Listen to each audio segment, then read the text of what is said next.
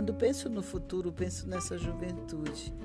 E quero saber o que eles estão pensando e quero também despertar neles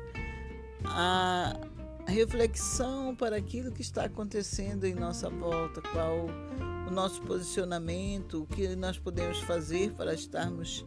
crescendo enquanto pessoa, como nós podemos nos apoiar para termos uma uma nação forte, uma nação com uma juventude de mentes brilhantes e estarmos solidários né, uns aos outros para que nós venhamos estar fortes como nação